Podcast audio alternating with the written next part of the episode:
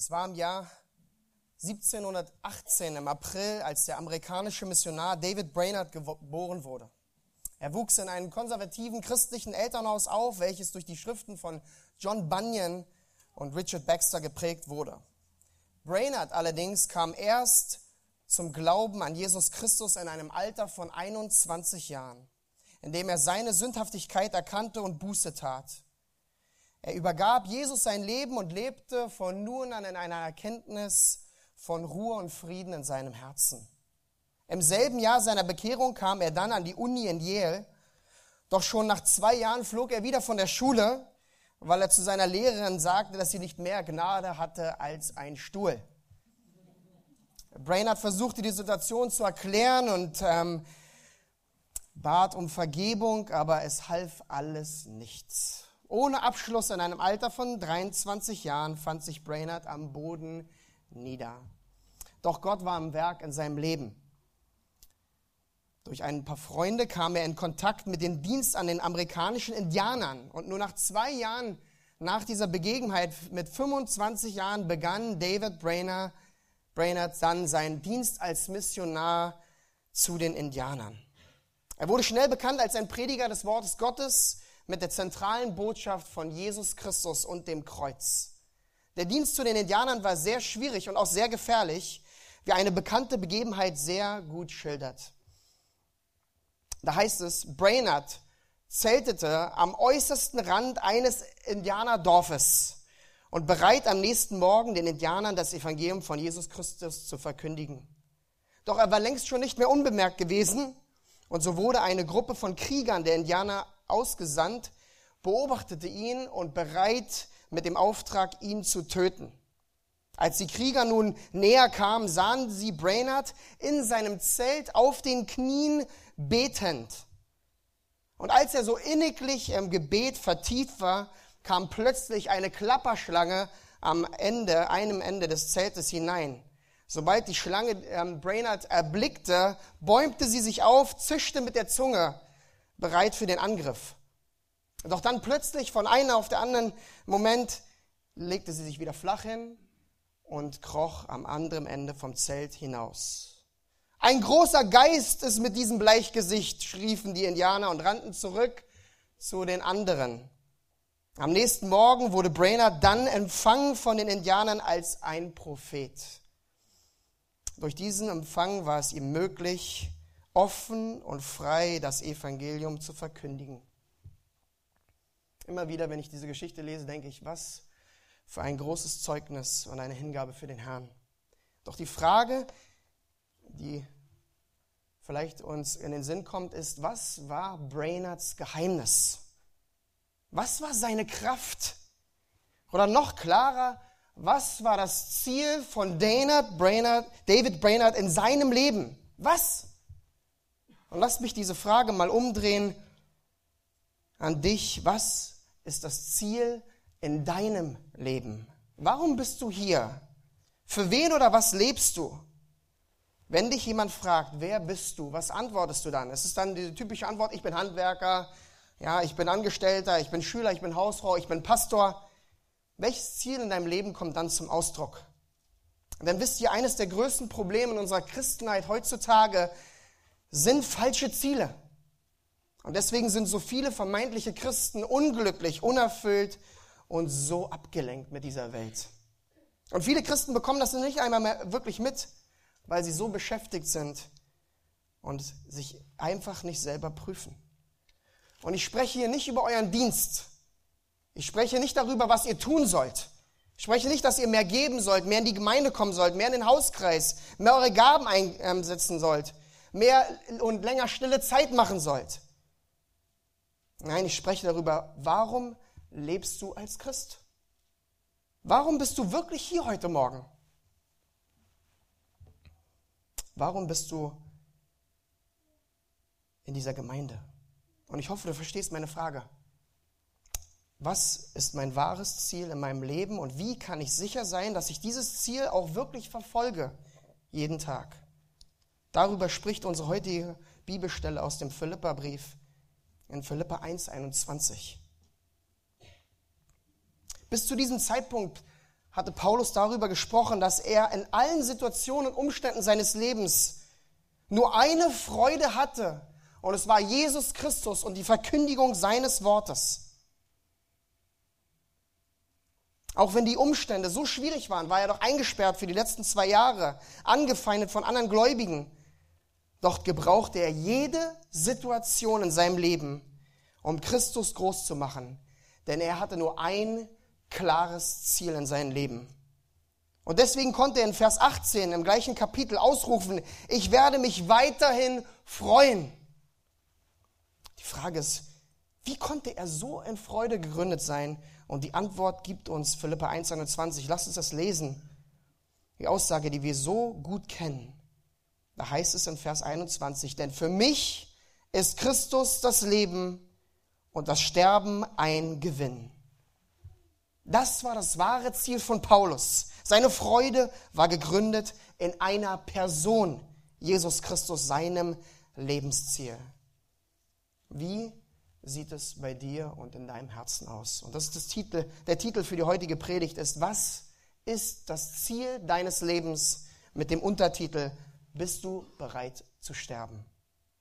Um diese Fragen zu beantworten, musst du drei Wahrheiten über dein Leben und deinen Tod verstehen. Die sind, was bedeutet es für dich zu leben? Was bedeutet es für dich zu sterben? Und dann, was bedeutet es dann wahrlich zu leben? Hier in Vers 21 finden wir das Ziel von Paulus, was sein Herz motivierte, jeden Tag. Und ich hoffe und bete, dass diese Wahrheit aus dem Wort Gottes auch unsere Herzen wieder aufs Neue motiviert und ausrichtet auf das eine wahre Ziel des Lebens, damit wir wirklich gehorsam wandeln. Denn wer von euch hat gerade diese Lieder, die wir gesungen haben, vielleicht nicht mit ganzer Hingabe gesungen? Es hat so gut hingeführt. Vielleicht hast du mitgesungen, nur damit du nicht entdeckt wirst, falls du nicht singst oder alle von uns, die in der Gemeinde dienen, was ist deine Motivation und dein Ziel? Geht es dir um dich oder andere Personen? Oder geht es dir wirklich allein um Jesus Christus? Aber auch alle heute Morgen, die vielleicht verletzt sind, deren Hoffnung schwankt, deren Glaube an den Herrn schwankt, die in Sünde verstrickt sind oder deren Liebe zum Herrn erkaltet. Auch euch wird dieser Vers 21 heute wieder ermuntern. Und auch du, der du den Herrn heute nicht, noch nicht kennst, wirst du dadurch verstehen, was Christsein wirklich bedeutet. Denn Vers 21 im Philippe 1 ist die Rettungsleine für dein Leben und für das wahre Ziel des Lebens. Denn was ist das wahre Ziel deines Lebens? Warum bist du hier? Warum dienst du, gibst du, hast du Gemeinschaft, singst du oder gehorchst du Gottes Wort? Warum? Warum arbeitest du an deiner Ehe? Warum erziehst du deine Kinder? Gehst zur Schule, zur Arbeit? Das alles wird geklärt in Philippa 1, 21. Und die erste Wahrheit, die du über dein Leben und Tod verstehen musst, ist, was bedeutet für dich zu leben? Lass mich nochmal Philippa 1, 21 lesen. Denn für mich ist Christus das Leben und das Sterben ein Gewinn. Im Griechen beginnt dieser Vers auch hier mit für mich. Und damit legt Paulus gleich einen ganz klaren Schwerpunkt. Er sagt für mich, worauf ich persönlich bedacht bin. Das ist kein Befehl an die Philippa, wo er erst in Vers 27 kommt, sondern er sagt erstmal, für mich persönlich zählt Christus. Ich sitze im Gefängnis und bin am Tod, egal, denn für mich zählt nur eins, Jesus Christus. Er ist meine Motivation, meine Ausrichtung und mein Ziel. Ist das die gleiche Aussage deines Herzens, dass du sagst, für mich? Und nicht, dass du wieder nach links und rechts guckst, nicht für meine Eltern, nicht für meinen Ehepartner, für meine Kinder, für meinen Pastor, für meine Freunde, für meine Gemeinde, nein, für mich persönlich, für mich alleine zählt Jesus Christus.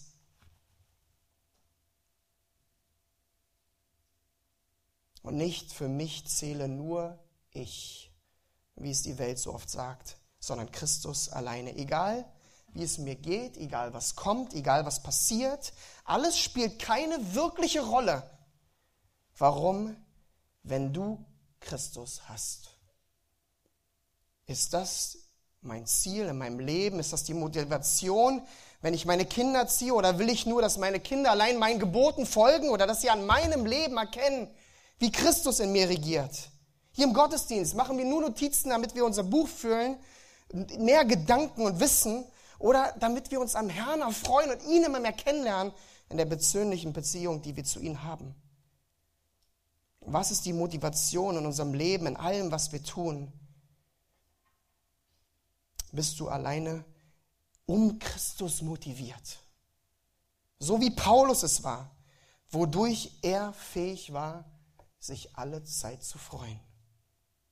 Und Paulus ist hier so radikal im Griechischen, denn Vers 21 im Griechischen hat gar kein Verb. Wir übersetzen das nur im Deutschen, dass es ein bisschen mehr Sinn ergibt. Aber eigentlich heißt es hier in Vers 21, für mich zu leben Christus.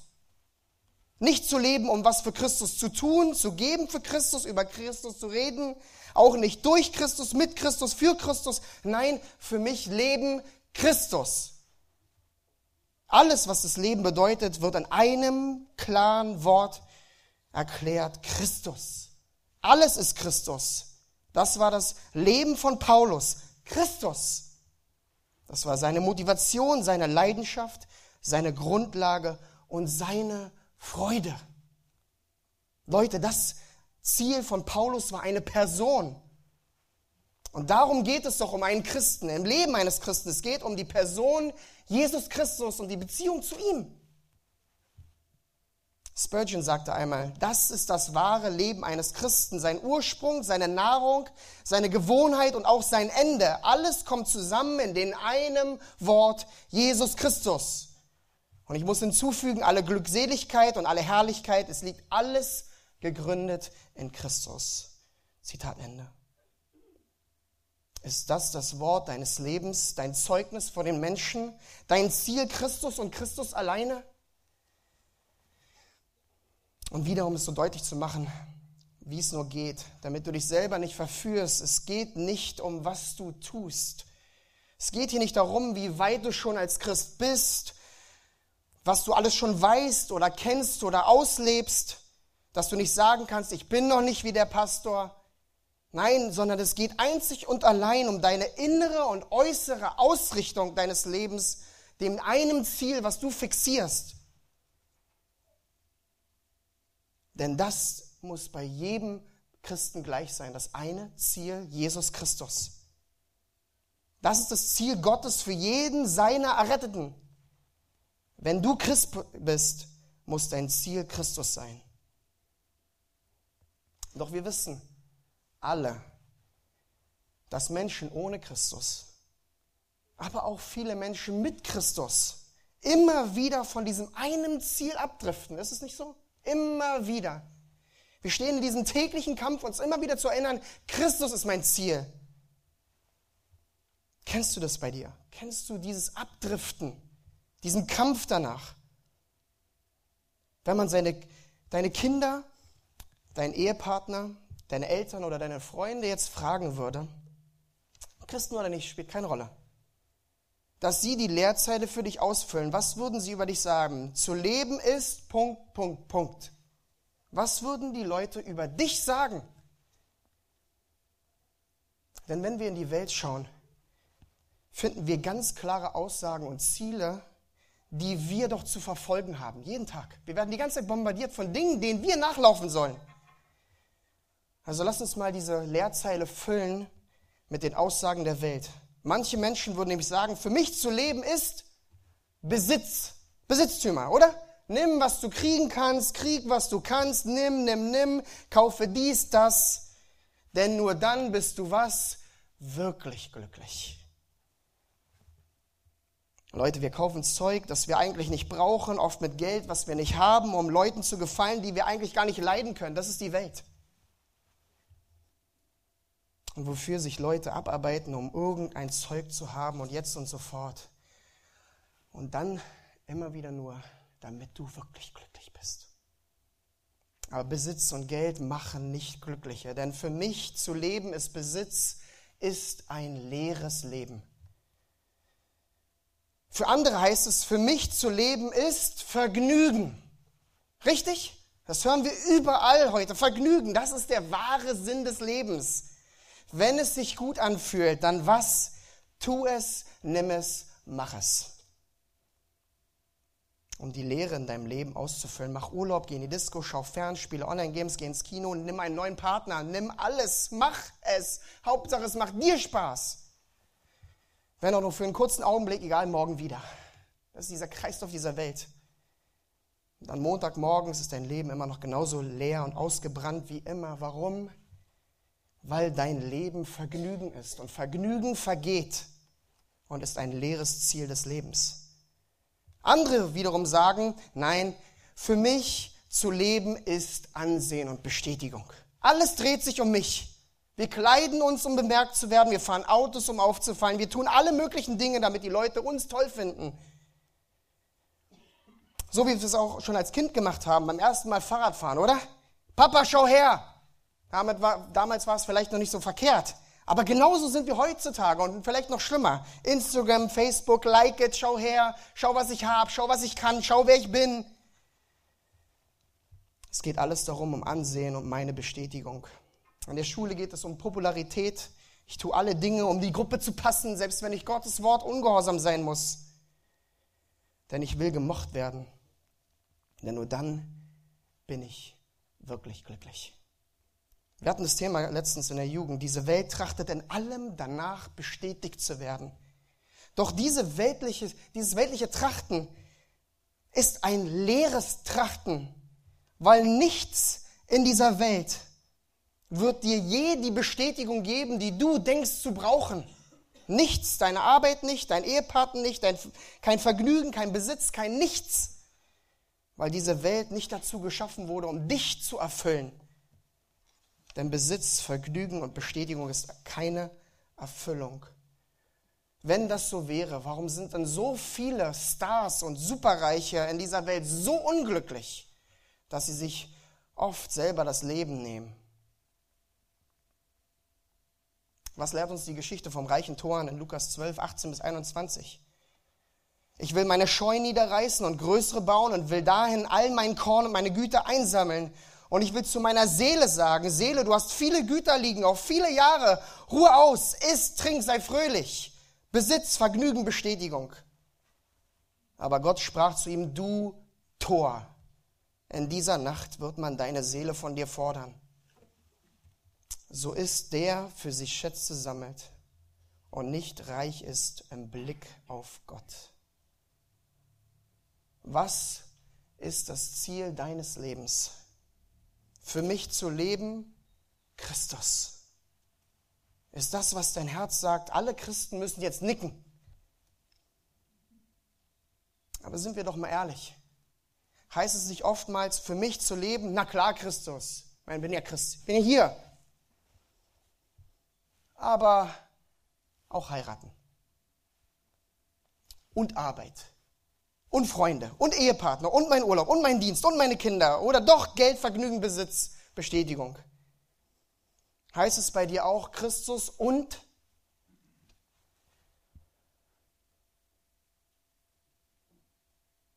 Und was ist hier dann das Resultat, wenn wir sagen Christus und wir verlieren unsere Freude, weil unser Ziel wieder nicht allein Christus ist, sondern die weltlichen, vergänglichen Dinge und ich sage nicht, dass das alles schlecht ist.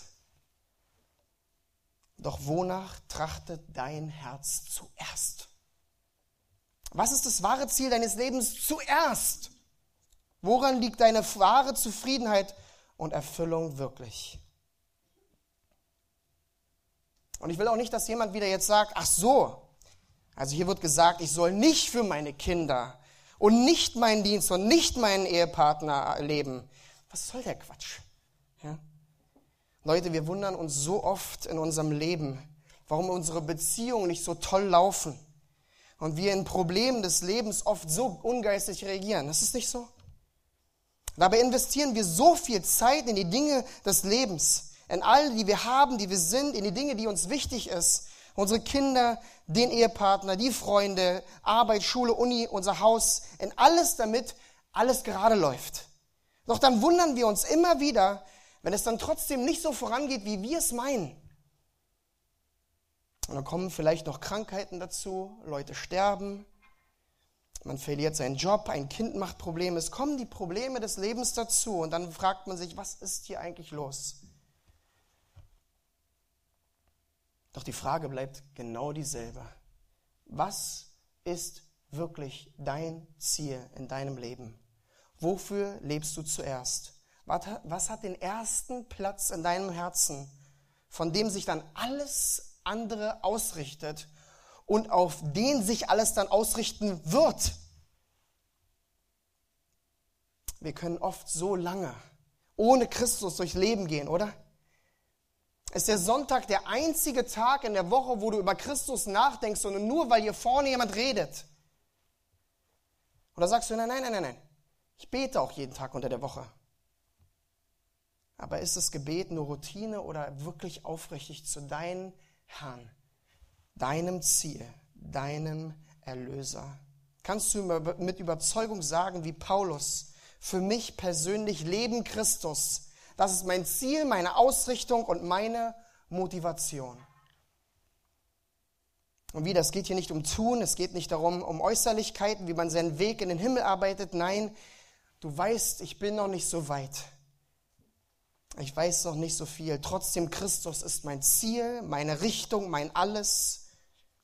Und dadurch in Christus richtet sich alles andere in meinem Leben aus. Was ich mache, mit wem ich auch zu tun habe, was auch passiert. Denn mein Ziel ist eine Person, Jesus Christus und die Beziehung zu ihm. Was sagt Johannes 17.3 so klar? Das ist aber das ewige Leben. Was? Dass sie dich, den allein wahren Gott und den du gesandt hast, Jesus Christus, erkennen. Das ist das wahre Leben, Gott und Jesus zu erkennen. Doch auch wir Christen können oft dieses Ziel vor Augen, aus den Augen verlieren. Und auch wenn alles nach außen so gut aussieht, wir können durch das Leben gehen, ohne wirklich nach ihm zu verlangen, sondern allem anderen in dieser Welt. Und deswegen, wie Theo schon vorgelesen hat, Galater 2,20 sagt es so klar, nur noch mal rausgreifen.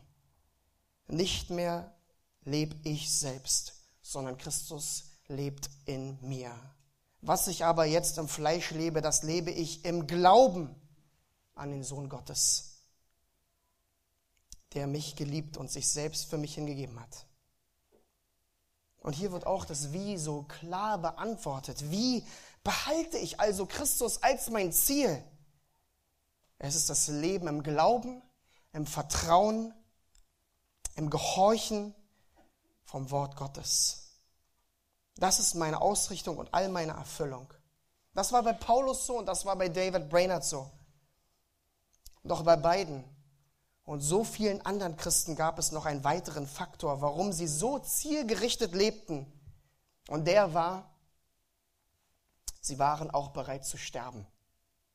Denn eine Person ist nicht fähig, für Christus zu leben, bevor sie nicht bereit ist, für Christus zu sterben. Das ist die ganze Botschaft der Schrift. Vielleicht sagst du, du willst, du, du bist bereit oder du willst für Christus leben, und bist auch bereit, für ihn zu sterben. Aber Paulus war genau andersherum. Er war bereit, für Christus zu leben, aber er wollte für Christus sterben. Und das führt uns zur zweiten Wahrheit, die du über dein Leben und den Tod verstehen musst. Zweitens, was bedeutet für dich sterben?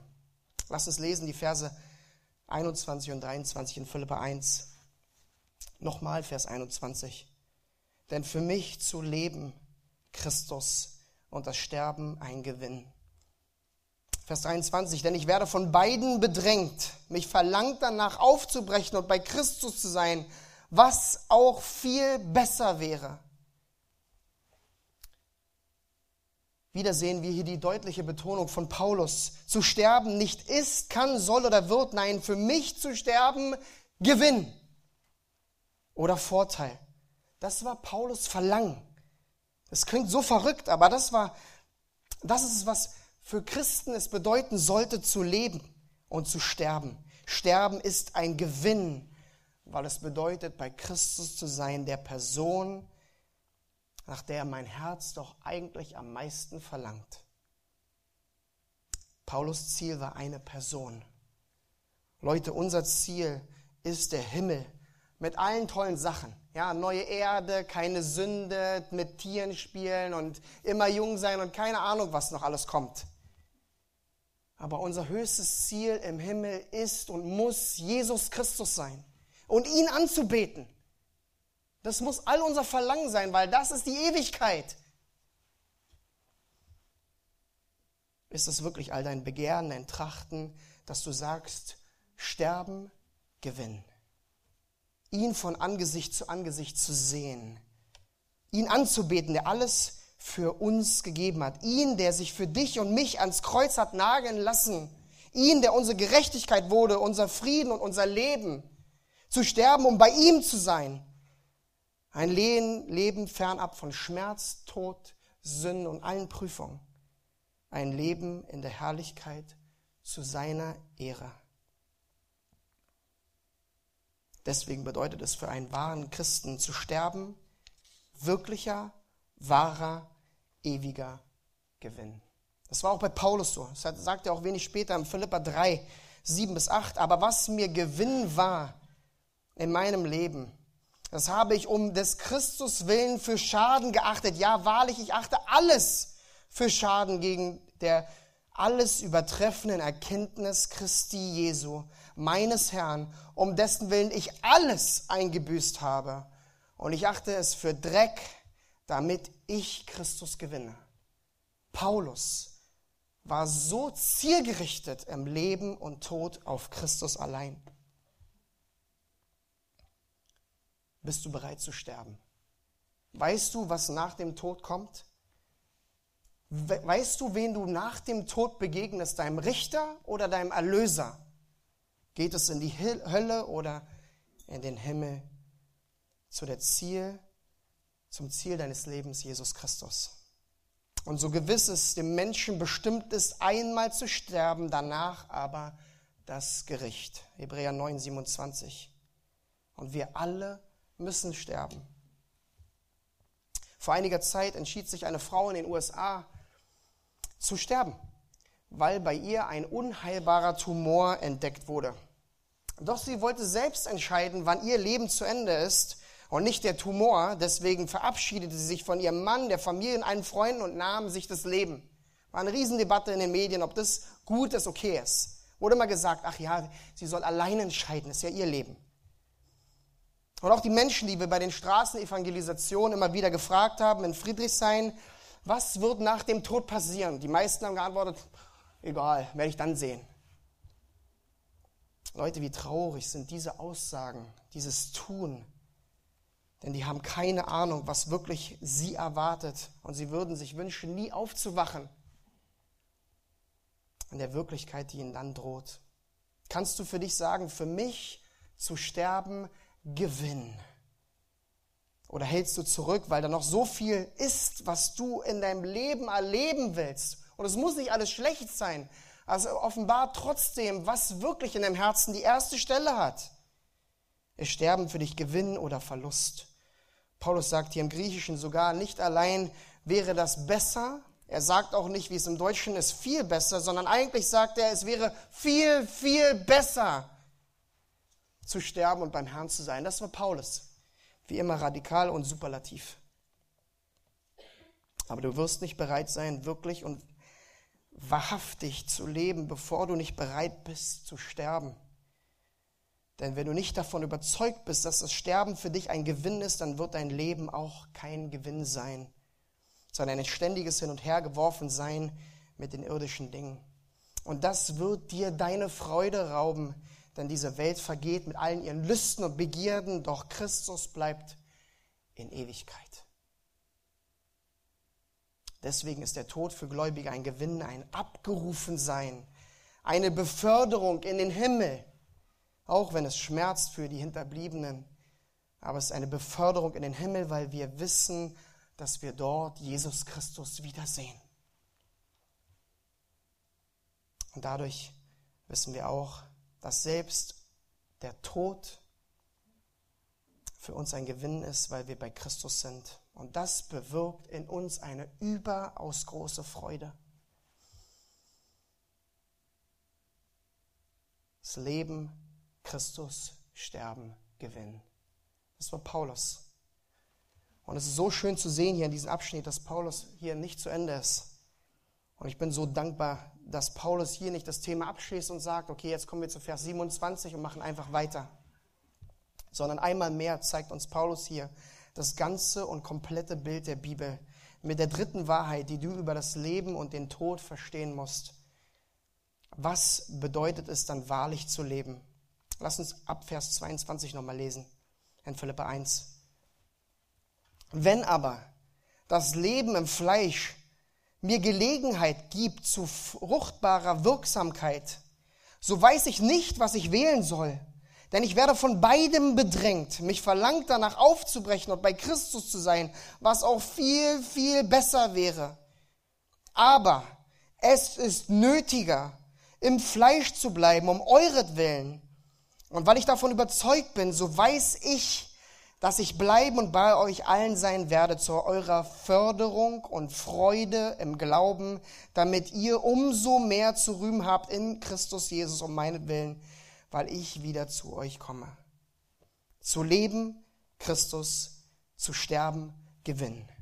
Was viel besser wäre.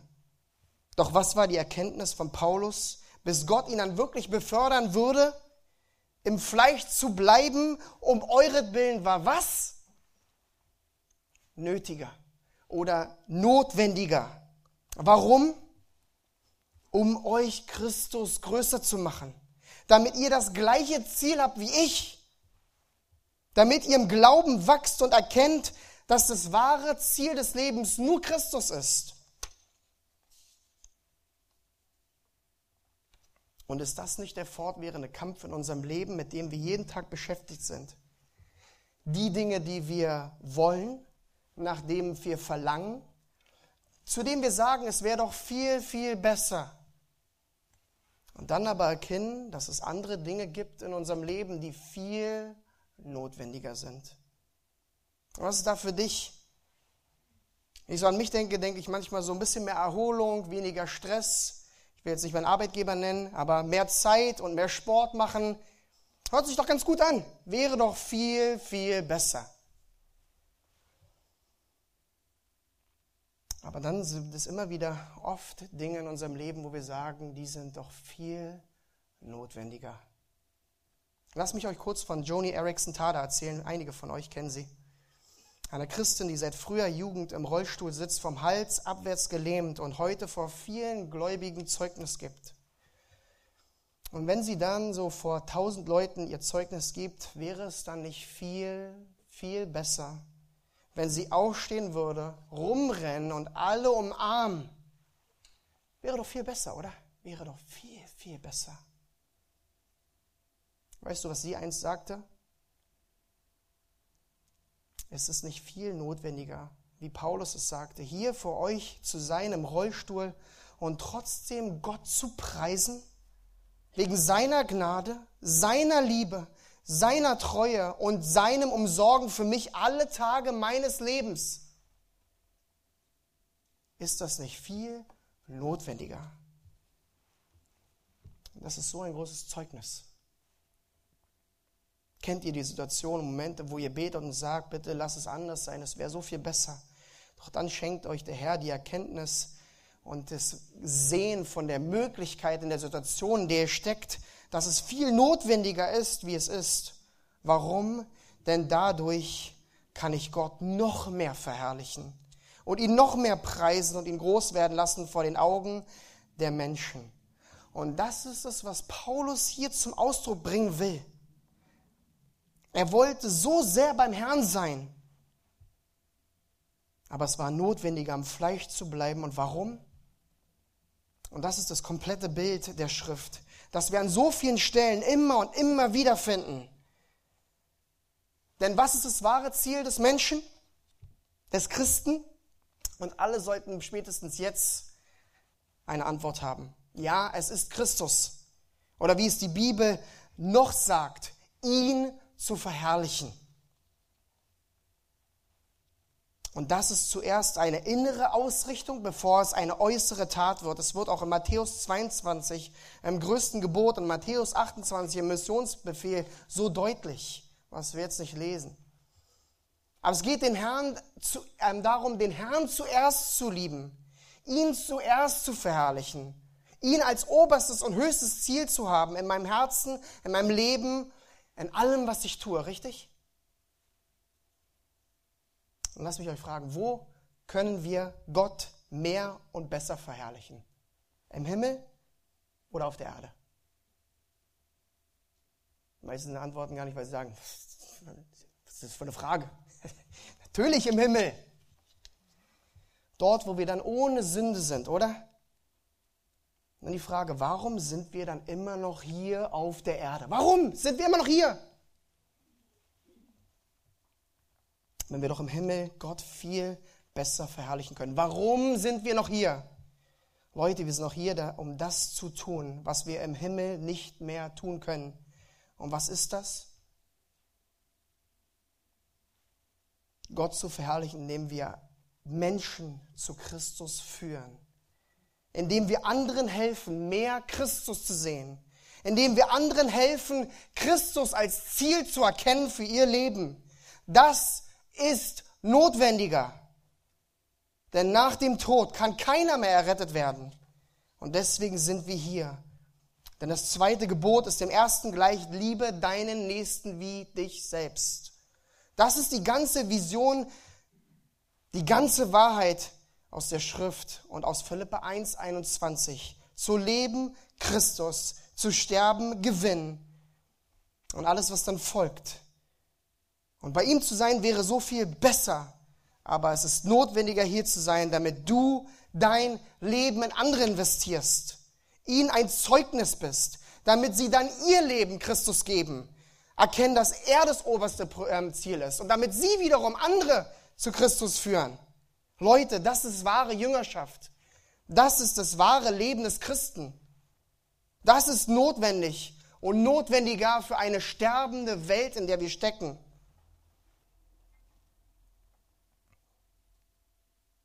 Bob Somerville, ein Lehrer am Masters College in Kalifornien, sagte einmal, du kannst nichts mit in den Himmel nehmen anstelle von Menschen. Richtig? Du kannst nichts mitnehmen außer Menschen. Ist das dein Leben? Ist das dein Ziel, deine Ausrichtung, solange du noch Atem bekommen hast vom Herrn? Und ich weiß, es ist eine riesige Berufung, eine riesige Aufgabe, wo wir immer wieder straucheln, immer wieder kämpfen, uns immer wieder neu ausrichten müssen und uns immer wieder sagen müssen, aus mir heraus schaffe ich das nicht. Und dann sind wir endlich an dem Punkt, wo Gott sagt, ja. Deswegen ist die Reihenfolge auch hier so schön. Mein Leben, Christus. Christus in mir, in meinem Leben, in meinem Herzen, in mir zuerst in allem zuerst, Christus anstelle von mir und anstelle von anderen. Und dadurch, dass wir alles für Christus geben, will ich andere zu Christus führen. David Brainerd sagte einmal, wir sollten uns alle Zeit sehen als Diener Gottes, die in diese Welt gesetzt wurden, um seine Arbeit zu verrichten und dementsprechend treu für ihn wandeln, nicht mit dem Verlangen, reich zu werden oder mächtig, sondern um ihn allein zu verherrlichen und um alles zu tun, was uns möglich ist.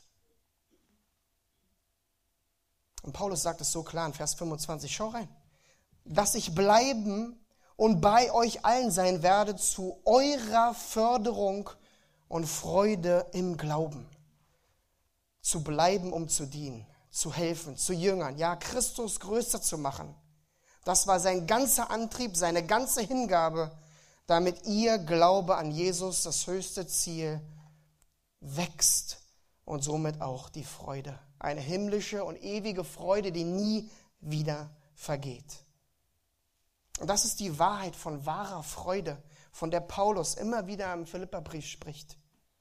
Wenn erstens zuerst Gott bei dir kommt, zweitens andere und drittens du, Darin liegt wahre Freude. Das ist das größte Gebot und der Missionsbefehl zusammen, der Befehl Gottes für dich. Nur dann können wir ausrufen mit Paulus, und lass uns doch die Verse lesen hier in Philippa 1, die so gut passen. Der ganze Kapitel 1 ist so ein, ein geschmeidiger Übergang. Da schreibt Paulus in Philippa 1, 18 bis 20 direkt davor. Er leitet dahin. Was tut es? Jedenfalls wird auf alle Weise, es sei zum Vorwand oder in Wahrheit Christus verkündigt. Und darüber freue ich mich. Ja, ich werde mich auch weiterhin freuen. Denn ich weiß, dass mir dies zur Rettung ausschlagen wird durch eure Fürbitte und den Beistand des Geistes Jesu Christi. Entsprechend meiner festen Erwartung und Hoffnung, dass ich in nichts zu Schanden werde, sondern dass in aller Freimütigkeit, wie alle Zeit, so auch jetzt, Christus hochgepriesen wird an meinem Leib, es sei durch Leben oder durch Tod. Christus wird gepriesen. Er wird verherrlicht durch Leben oder Tod.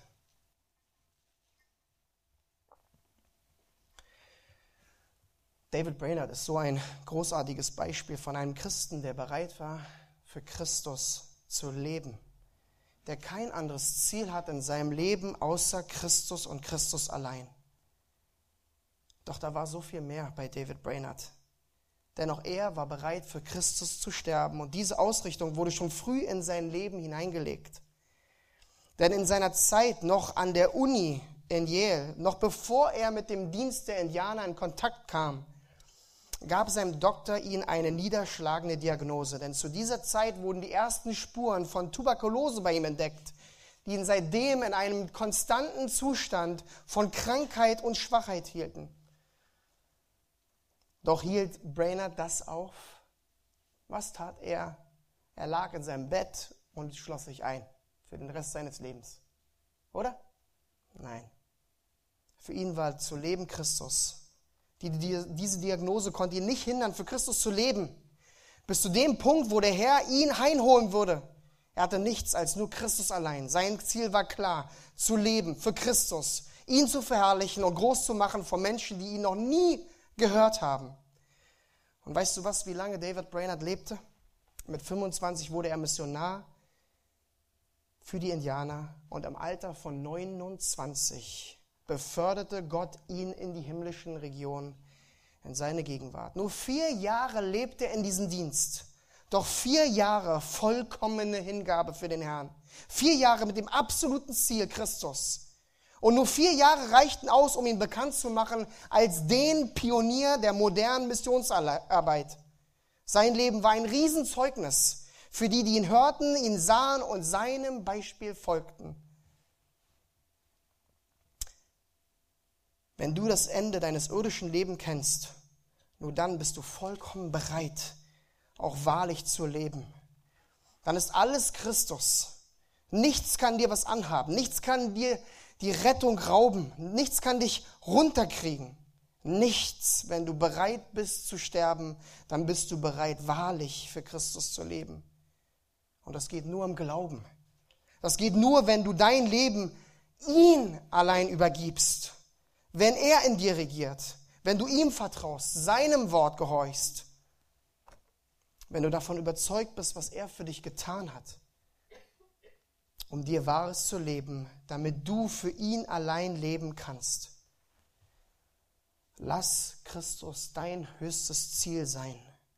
Nur dann wirst du eine Freude haben, die alle Grenzen übersteigt eine himmlische Freude, die bleibt nicht nur allein in dieser Welt, sondern in alle Ewigkeit. Also rufe aus in deinem Herzen, mein Ziel ist eine Person, Christus Jesus, mein Ziel, und ihn zu verherrlichen, ihn zu preisen, heute und in Ewigkeit. Und lass mich noch schließen mit einem letzten Zitat von David Brainerd, der sagte, solange ich noch eine einzige Sache für Gott zu tun sehe, ist das Leben lebenswert. Doch wie vergänglich und unwürdig ist es, für irgendetwas Geringes zu leben. Amen. Lasst uns aufstehen und beten.